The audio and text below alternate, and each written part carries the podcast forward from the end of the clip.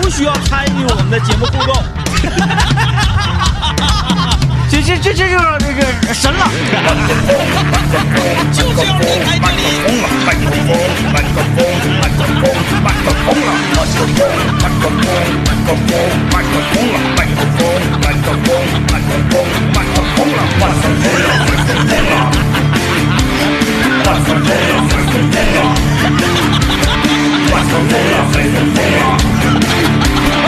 哎，我来听段广告来。麦克风了。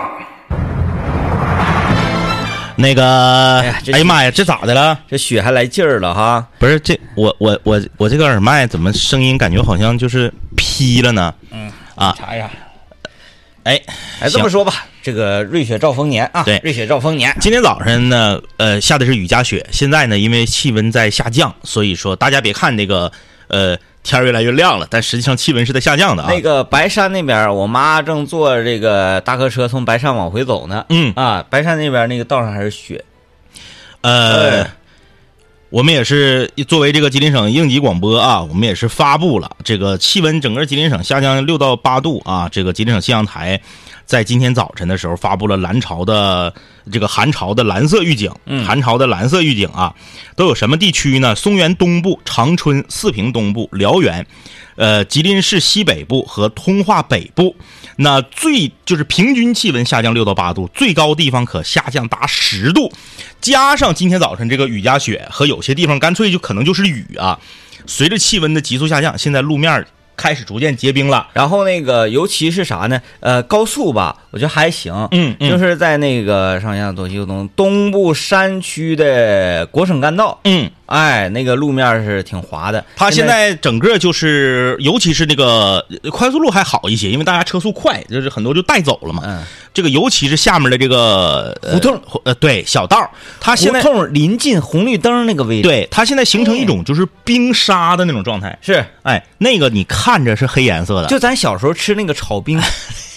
是一样样的。看着是黑颜色的，但实际上非常滑，嗯啊，实际上非常滑，尤其就是行人走路都会打滑呢，你就何况车轮胎了啊，嗯，咱们呢就是提醒大家一定要注意安全啊，这个控制车速，反反正就是今天呢，呃，你要说哎不不开车了，你就感觉走路也是挺麻烦啊，嗯稀的溜的，呃，完了，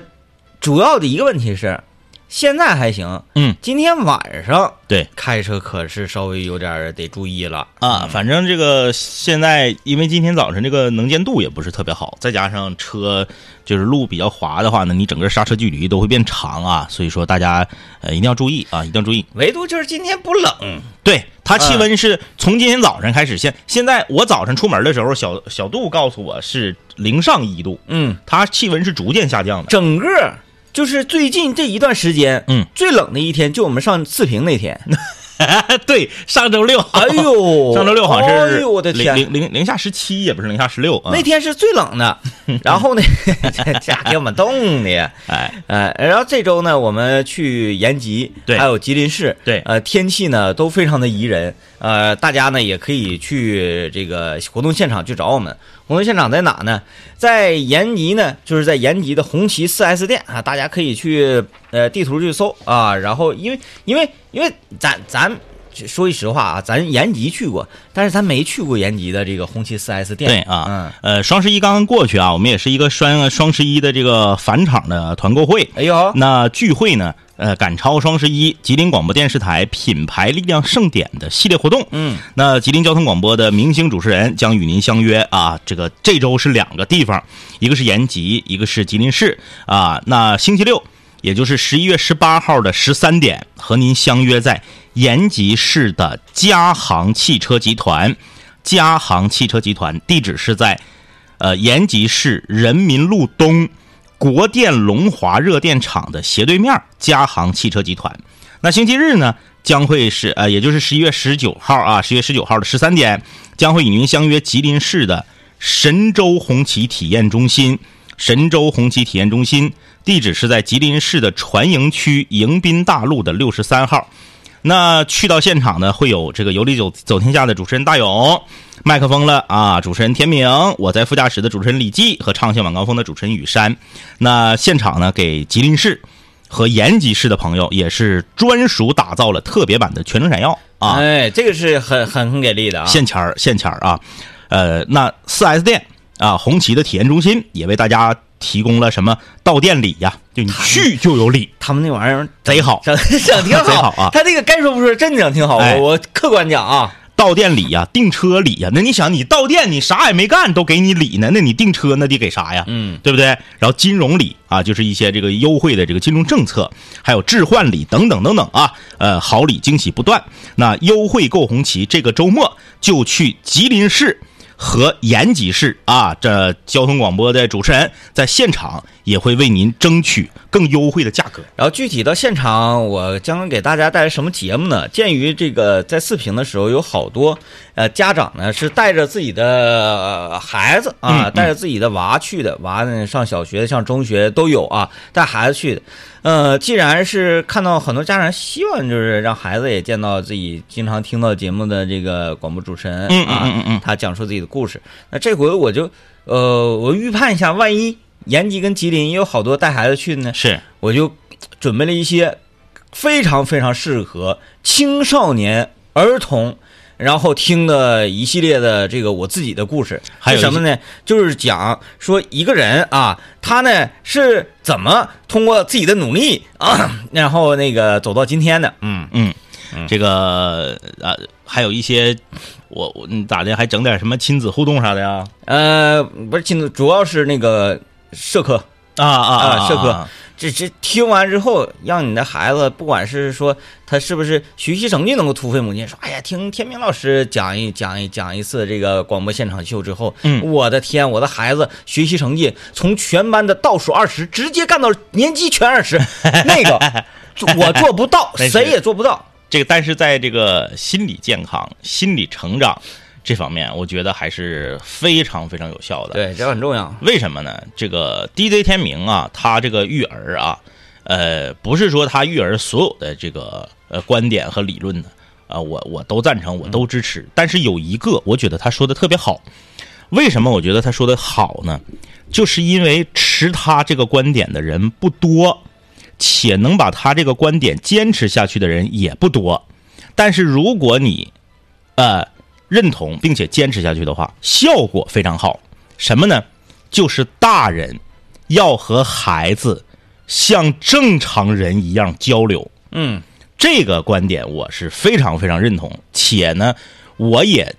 坚持在照这么个做。可是有的时候就坚持不住，嗯，啥意思啊？尤其是隔辈儿的老人，哎，爷爷奶奶、姥姥姥爷这种啊，他们只要跟小孩儿说话，你比如说孩子三岁半，姥姥或者奶奶六十五，啊，往下一蹲，宝啊，饿不饿呀？吃点啥呀？嗯呐，我妈一跟小九儿直接炸音儿。对，就是就是马上就变成夹子音。嗯，这还不是最恐怖的，最恐怖的是姥姥和姥这个姥爷和爷爷。嗯，姥爷和爷爷平时跟你说话的时候，那真是粗绝囊丧，有时候都带啷当啊，就对不对？那怼自己儿子，那简直就是想咋怼就咋怼，滚出去，是不是？以后这这这这这，那个两周没回家了，以后别回来了啊！断绝父子关系，你就是跟你说话都是这，只要一看着你家大宝，哎呀宝啊啊爷爷或者姥爷好，来歇合歇合，来看看给你买的糖，来来来，就是 DJ 天明特别反对这种行为。我觉得他的观点非常正确，就是你跟孩子交流，你正常一点儿，哎，孩子也不傻，对不对？他很奇怪，说这个人，他刚刚还那样，现在怎么就这样了呢？这个你说话就非得要学小孩儿。对跟小孩儿说话的时候学小孩儿。对，嗯，啊，我我我觉得这个，呃，我我后来是在这个短视频平台上刷到了一个教育专家，是一个女的，嗯，她是我在网上看到的第一个就是支持你这种观点的。他也是听了咱节目，她，但她就相对来说比较专业了 啊。但是呃，我经过我的实际的操作啊，发现他也有一个弊端，因为，嗯嗯就是你的孩子吧，久而久之，你这么跟他唠嗑说话之后，他。就是不 像不 太像小孩儿，就是现在这个跟你说话，他失去了那种小孩儿的那种，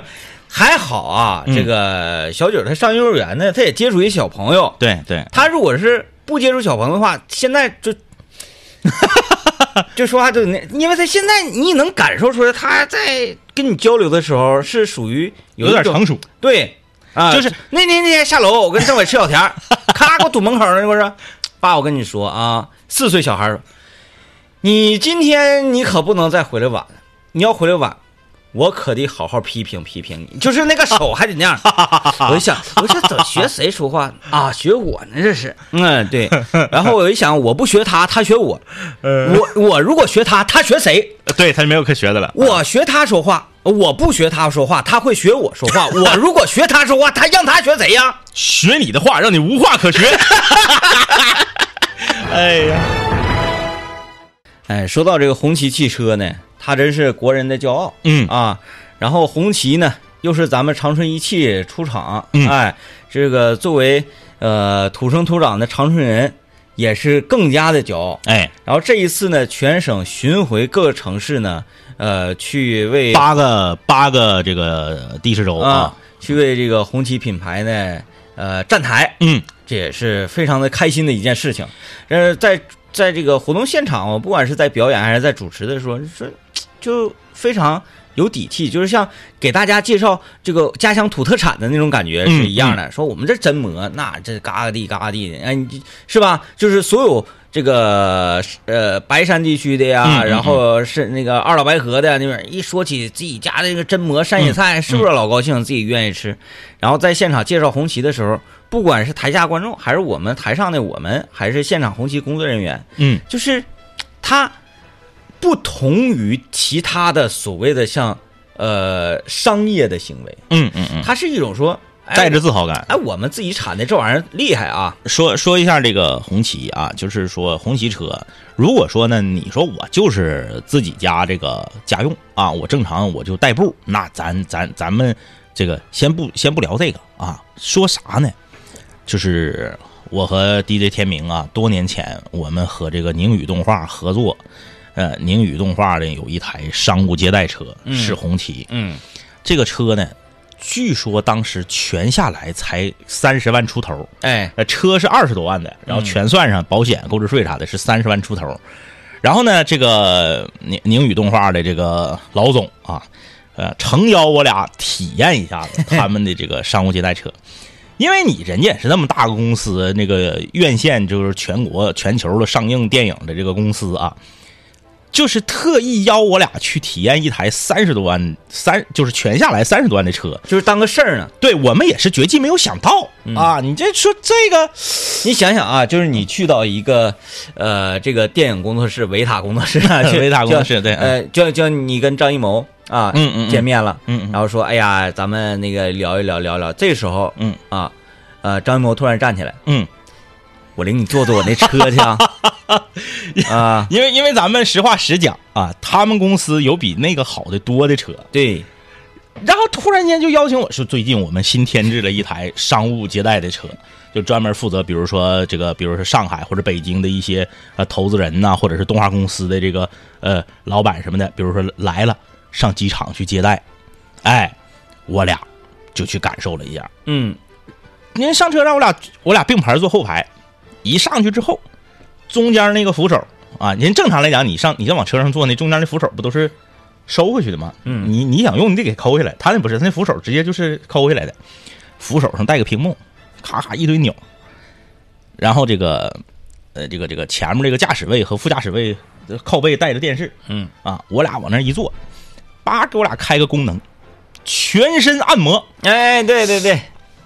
嘿，真的啊，这个没没有想到。然后啊呢，没有想当到时呢就从那个地库里开出来，然后呢，呃，上前进大街，然后呜呜走走，挑个头回来进地库，完 事儿，哎，完事儿，全按摩啊，非常非常的舒适啊，非常的淤嘴儿。还有最关键是，它具备了一个行政级轿车的一个最大的特点，就是它的平顺性。嗯，就是说，你说你去接领导啊，或者你去接这个商业合作伙伴，人家那搁后排端杯茶水儿你咵一脚地板油，一个涡轮增压，库嚓一下子茶泼泼可大金那能这个行吗这个司机当时招聘的时 候，啊，那那肯定是不行。所以说，就是你对行政级轿车的这个要求，就不是说它加速猛啊，啊对它什么这个底盘特别的扎实啊，然后说这个那个方向盘指哪儿打哪儿，这个也重要，但是它要往后排。舒适性和安全性，哎，舒适性、安全性以及它的这个平顺性，这个是非常重要的。哎，我俩就感受了一下，嗯， 该说不说，挺过瘾，挺过瘾。腿托儿就是那个腿撑，嗯，给你给你撑起来。你要是长途啥的，是不是、啊？那后排空间贼老大。现在好多东西啊，这个我们在购买一些产品的时候，啊，一些各种各样商品的时候，关键应该转变。嗯，呃，中国制造的东西真的是物美价廉。呃，像头些年，嗯哎呀，整个进口的什么什么玩意儿的，嗯好了不起，好了不地。现在你好多东西，你买那个进口的，你看啥妹子，你拆呢，对，是不是嗯当？然是这样，就是很多东西啊，当你这个冲破技术壁垒的时候，你很多东西你会发现它是其实是非常简单的。嗯之前之所以贵，就是因为技术壁垒在那儿放着，你有很多这个不，嗯，也不能叫不必要的花销吧，这是人家的属于这个专利啊、版权的这东西，你没办法啊。嗯，呃，咱就说那啥，固态硬盘这个东西，固态硬盘这几年就是简直已经，唉，就是稀烂贱到一个，那就是不用多，五年前固态硬盘还是个金贵玩意儿呢。普及了现在啊，现在固态硬盘就是感觉跟不要钱一样，为什么？就是它它这个技术壁垒被突破了，然后呢，它的制作整个非常非常的简单，嗯，技术也非常非常的简单，你自己在家整个床子都能挣出来。 所以现在固态硬盘一点儿不值钱啊！前几年儿我我我我领先那个很多人上了个一 T 的固态硬盘的时候，那身边人都觉得这人挺酷啊，这人挺挺新潮啊，是那种就是。呃就比大拇手指头大不多点儿，插主板上那种那个 M 2的固态硬盘，就一小条儿，咔一那么点儿小玩意儿，说一个 T，然后速度嘎嘎快，啊！现在稀烂贱哎，，固态硬盘是不是耗电量低呀？硬盘本身耗电量也不是特别高啊就它本身就不是电脑机箱里面耗电的大户。那你说我回去，我把那个你送我那个固态硬盘，我直接我插上，是不是能用你还没用呢，啊？一年一一年多了，那不是去年八月份的事儿吗？是因为涉及到一个问题啊，啊，呃，我那时候我想换电脑，我寻思换完电脑之后，我就哎全新的。后来这不始终就单啊位没换插嘛上就能用，啊啊，插上就能用。你再一个，这这是其一问题，其二呢，就是我的一些比较重要的，像什么英雄联盟啊什么嗯 的，它都存在别的硬盘上。我要是整的，它是不是还得倒腾啊？你这现在下载速度都那么快，你从下一遍也就完了也呗。也是也是，它你把它当成从盘，因为你系统不在另一个固态硬盘里头的嘛。嗯你把它插上，它就是自己，它你就就跟插你插个移动硬盘没有啥区别。啊，嗯，有那些插口是吧？你已经就是你你你你将近你过了一年多嗯，才用的话，它的价值已经折半 儿了。就是这一这一年多固态硬盘，这可是稀烂贱，降价嗷那嗷那降那价。那那没关系，那没关系， 就是它它那啥吧，它嗯快不快吧？它不是还快吗？呃，这对，但是现在你要花同样的钱能买着更快 的了。那我能换吗？啊，你跟我换的，你去找厂家吧，你别找 我。呃，跟我换我不干啊。 就不用啥操作，插上就能用对对对，啊。嗯，行，数据线一接，电电电线一接，你看你早说 呀，我还寻思还得重做系统啥，挺麻烦的。嗨， 一年多了，哎呀，现在现在特别便宜啊，特别便宜，所以就是，呃，就就是这么这么个情况、啊，哎，就像那个早些年啊，早些年不知道大家有多少深刻的体会。呃，杜老仙麻辣烫在长春呐、大行其道的时候，在各个这个所谓呃重点商业街，你看啊，在桂林路它有店，对火车站火车站那个那个那那个商场叫什么玩意儿的那个那个那个华政对华政身后那块儿哎有店，嗯嗯完了那个那个嗯华政，华政现在是不是没 了呀？太古老了，这个名儿也就是自打上火车站是坐地铁轻轨，然后嗯对一下对就对。要你么是没就从北，你没哎从那个叫上面火没，你没从火车站南门出来过，你都是直接从北广场出来。那个叫汉口街是不是？对，汉口副食，啊，那边华政，那块儿没机会去 啊。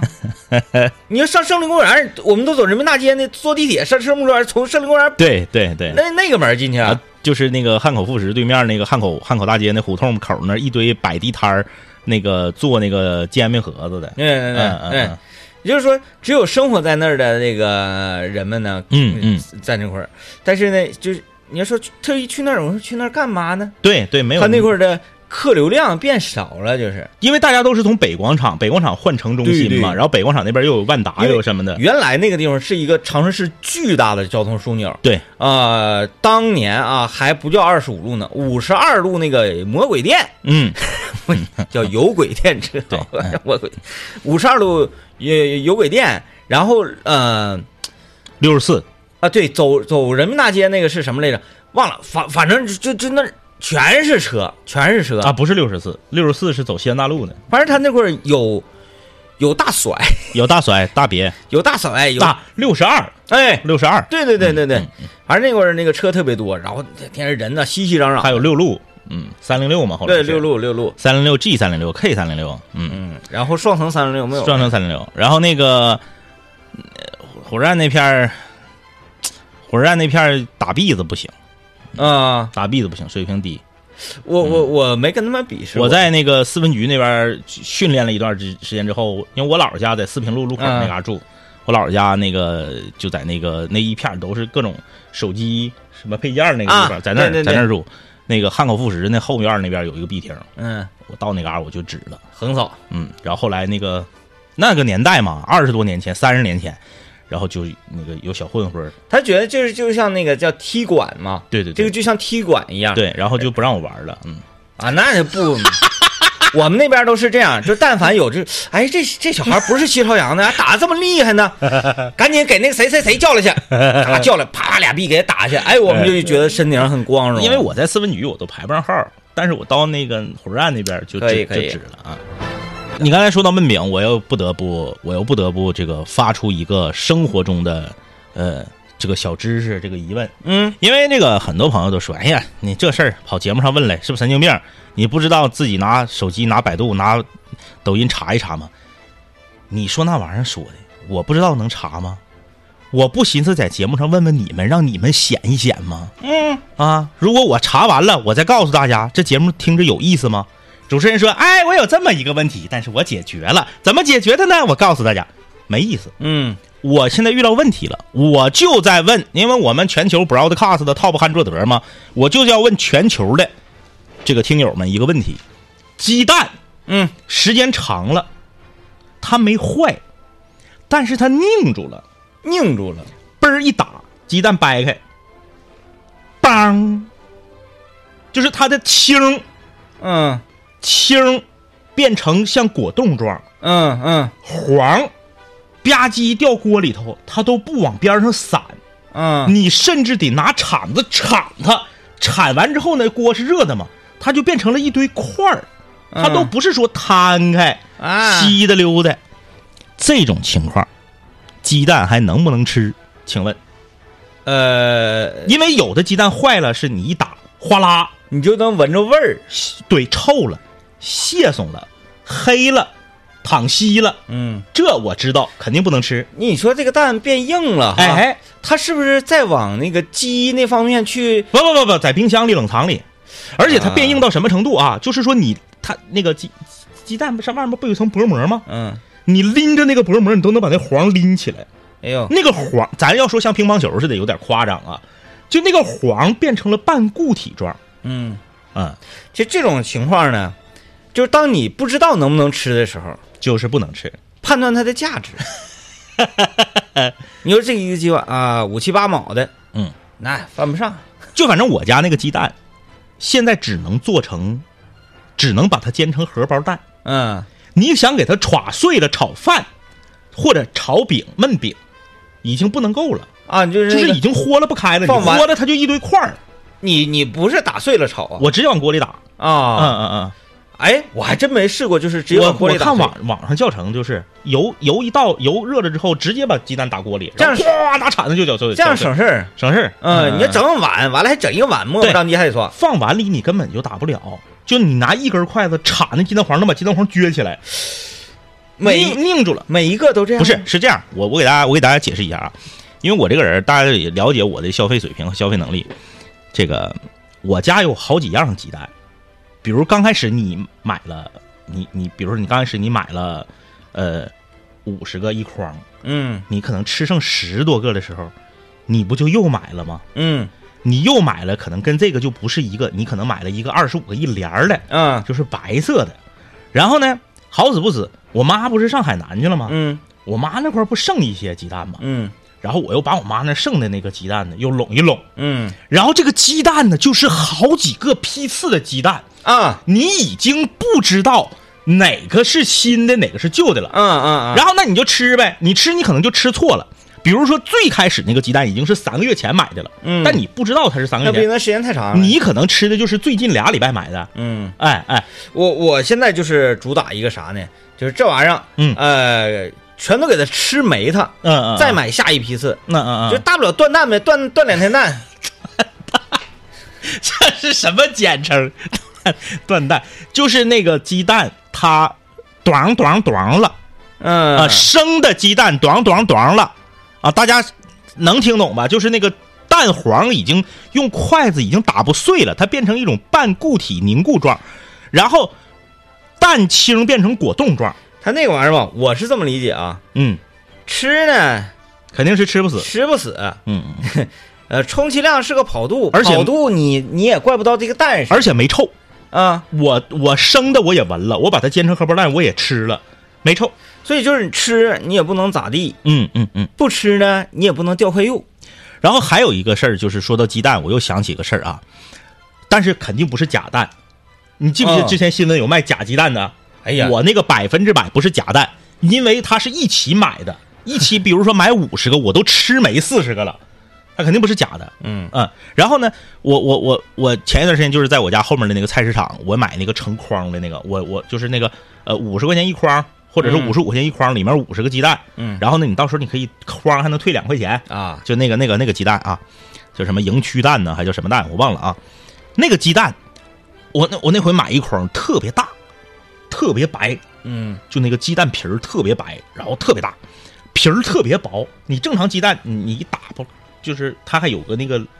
力回馈你嘛？还得掰一下子它那个就是啪一下子，你恨不得拿手就那鸡蛋鸡蛋皮儿都全能掐碎到手里头，啊就皮儿特别薄。脆皮儿蛋对，啪一打，那个鸡蛋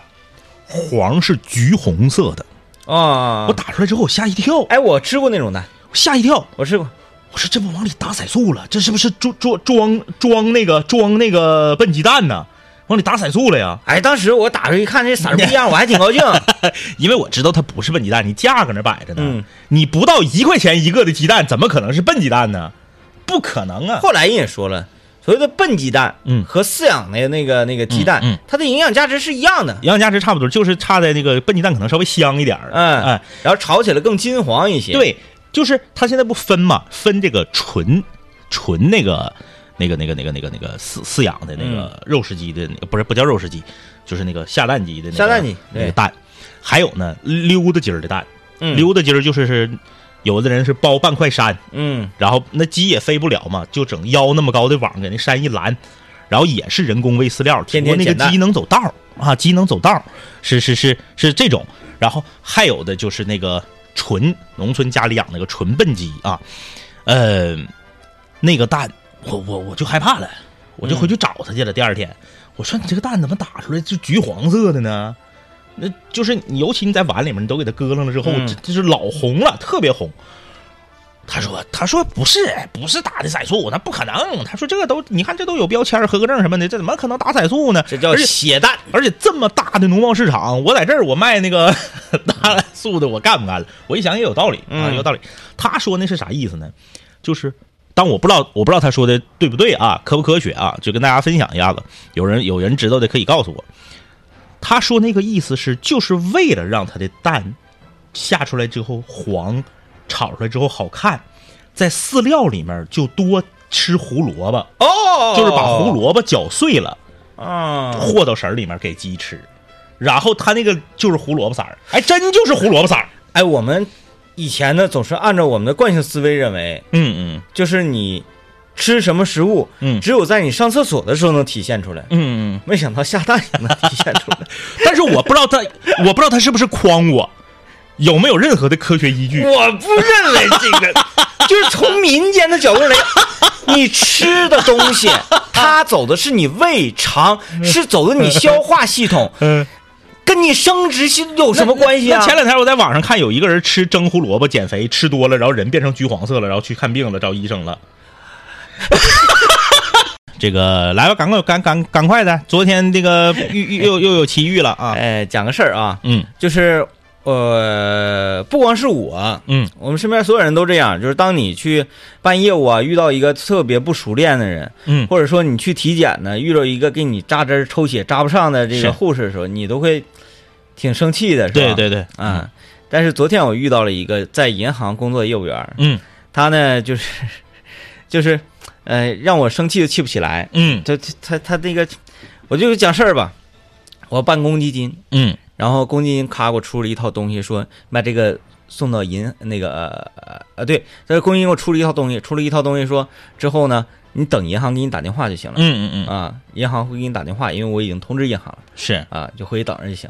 然后等着嘛，嗯嘣儿来电话了。嗯那个呃，是曹先生吗？我说是、啊，我是那那点银行的。嗯，那个，这个这个我不会整啊，上来就先说不会整，这个我没整过，我应该怎？他问我，他说我应该怎么办呢？我说呃，我这个就是这么回事儿。他说那个啥呗，你帮我问问我这个应该。你帮我问问，我说我我我咋？我说我我我我我咋？我帮你问谁呀、嗯他说那个。也是哈，那你能问谁呢？那我能问谁呢？我也我没整过这个 呀。他说哥，我我我我是挺着急你那个事儿的，嗯我我是我想把你那个快点整喽。我说我我说是，我说我也 快。他说，然后他那意思就是，你看，嗯咱俩都是一条绳子， 但是但是说我不是说我托你活儿， 是因为我们最害怕就是你半夜有人家不把你的事儿当回事儿，然后就磨磨唧唧跟人放出来啊嗯。嗯他说我呢 也很着急你这个事情，嗯嗯，但是呢我不我不会，会啥意思？ 我态度非常积极，是就是老板这个活儿我我想干嗯啊，这个我我我我一天一宿不睡觉，我我不用睡觉，我不用吃饭我也能干，但是我不我会不。会我不会嗯嗯嗯，你你你你教我呗，是你老板，你老板也不是专业出身的，主要是啊，你老板能管理好别的事情，管理不好你这个活儿啊，对对是不是？对，那我也，我纵然我懂很多民间科学，我不懂你金融界，我不懂这事儿 啊。我说我问谁？嗯他说，呃，那你问问公积金的人。嗯嗯，我说我问啥？嗯，他说，那你就问问，就是说那个，呃，我该做什 么？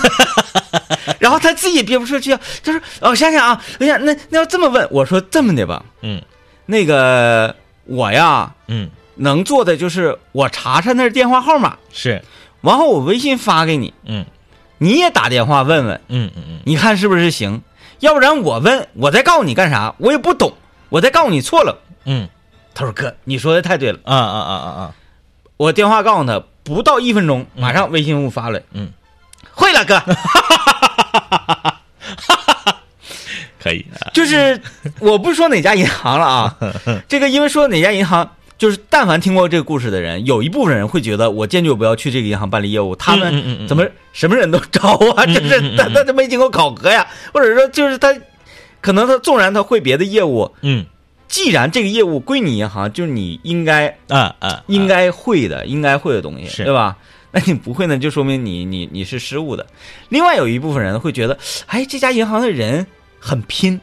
嗯就是呃能力呢是能力问 题，但是你的态度很端正，关键是很诚实很诚实很诚实，啊、他没有因为这个去拖延你他是没有办法，他可能吧，我分析了，嗯他可以问他师傅，对或者他可以问他上级部门，嗯但问上级部门容易挨捋，不得骂他吗？因为啥我我分析是啥呢？就是说公积金和银行之间的业务呢是他们的小业务，对对对对对，也少一些，他接触不是很多，嗯或者是他头一次接触，嗯然后再加上呢，最近这段时间可能某一项呃政策或者是某一项规定刚刚调整嗯啊，，他可能就麻爪了。对对对。哎哎，哎但是呢，他又不想拖，对，他如果拖一拖呢，他就会，比如说啊，这道题我不会做，朋友们，这咱考试呢，这道题我不会做，我是不是先放这儿？嗯，然后我就会拔脖看看旁边儿， 哎，他选 D，他选 C，后面这一个选 D，那我就选 D，嗯俩人选 D，一个人选 C，对吧？是吧？哎，我一看看别人咋做的，嗯我是不是就会了？然后呢，这个人不同，他说这道题不行，我不能搁这空了，我得马上给他做了。嗯，老师，老师，来来来来来来来来来，老师说干啥呀？上厕所呀？这有监控都看着呢。嗯，老师，你告诉我吧，这个这个咋回事？这个， 他虽然说这个呢，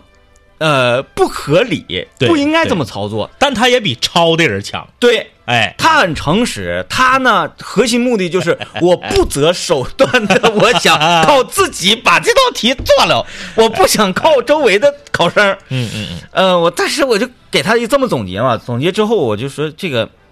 呃，我我我看他都给我回那微信，他说、嗯嗯啊哥会了，呃爷、那个我整明白了，就是他说那意思是这个这个这个这个，然后我这边办理完之后，我马上我就给你打电话，你就你就来取，然后取完之后你再去那个公积金那边。嗯嗯